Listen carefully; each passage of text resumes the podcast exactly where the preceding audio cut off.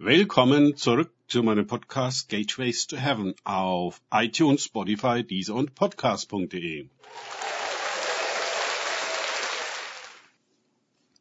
Mein Name ist Markus Herbert und mein Thema heute ist keine Mission ohne Freude.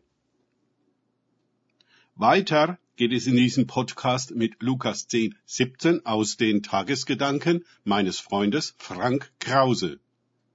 Die siebzig aber kehrten mit Freuden zurück und sprachen, Herr, auch die Dämonen sind uns untertan in deinem Namen. Lukas 10, 17. Die siebzig Jünger, die Jesus mit den gleichen Gaben und Aufgaben ausgesandt hatte, wie zuvor die zwölf Apostel, kommen mit Freuden von ihrer Mission zurück. Das ist bemerkenswert. Denn heute kommen viele Missionare keineswegs mit Freuden von ihrem Missionsfeld zurück ob nun zum Heimaturlaub oder endgültig, weil die Arbeit getan ist. Sie sind häufig erschöpft und kaputt und müssen irgendwelche Erfolge vorweisen, um sich der Spenden würdig zu erweisen. Wie lange die Jünger unterwegs gewesen waren, das wissen wir nicht. Ihre Erfahrungen werden nicht weiter geschildert und behandelt. Jedoch waren ihnen die Dämonen untertan in Jesu Namen.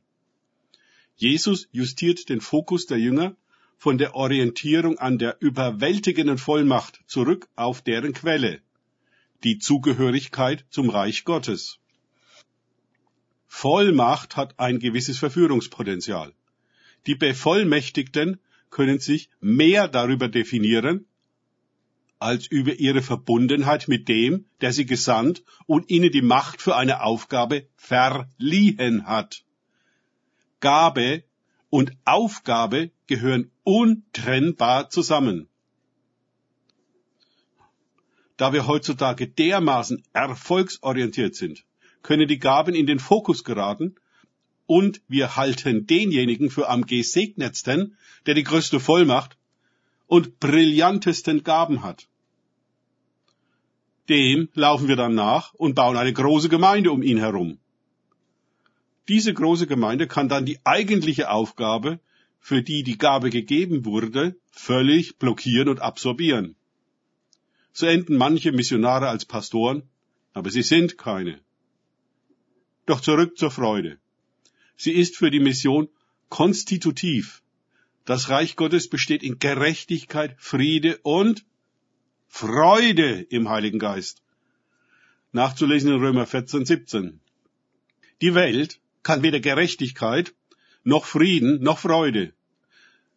Sie zu verkörpern, nicht nur etwas darüber zu wissen, ist Aufgabe der Missionare. Freude ist weder Luxus noch vorübergehend, sondern fundamental. Ein Aspekt der Frucht des Geistes, siehe Galater 5,22. Diese Frucht ist die Nahrung, die wir der verhungerten Welt geben. Sie kann alle neun Anteile dieser Frucht nicht generieren, sondern ersetzt sie durch irgendetwas anderes. Dabei herauskommt ein Ersatzleben, welches die Frucht des Fleisches hervorbringt. Gerade am Aspekt Freude können wir das gut sehen.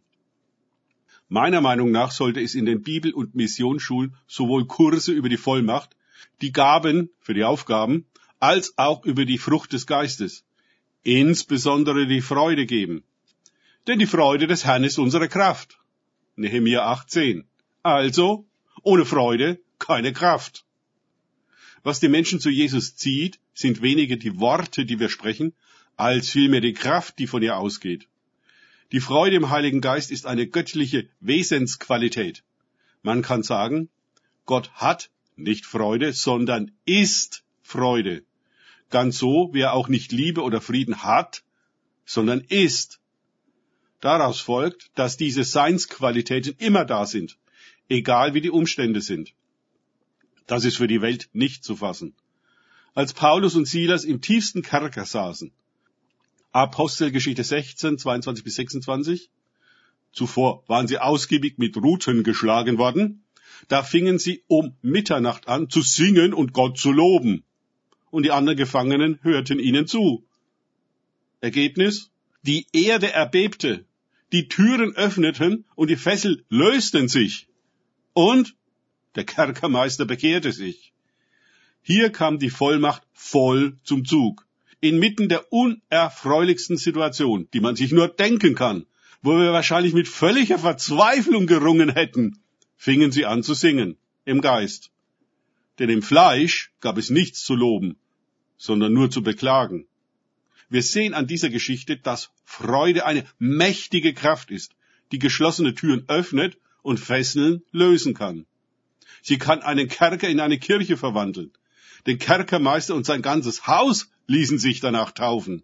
Und er, der Kerkermeister, führte sie, also Paulus und Silas, hinauf in sein Haus, ließ ihn in den Tisch decken und frohlockte, an Gott gläubig geworden mit seinem ganzen Haus. Apostelgeschichte 16, 34. Danke fürs Zuhören. Denkt bitte immer daran. Kenne ich es oder kann ich es? Im Sinne von erlebe ich es. Erst sich auf Gott und Begegnungen mit ihm einlassen, bringt wahres Leben. Und die Freude im Herrn. Gott segne euch und wir hören uns wieder.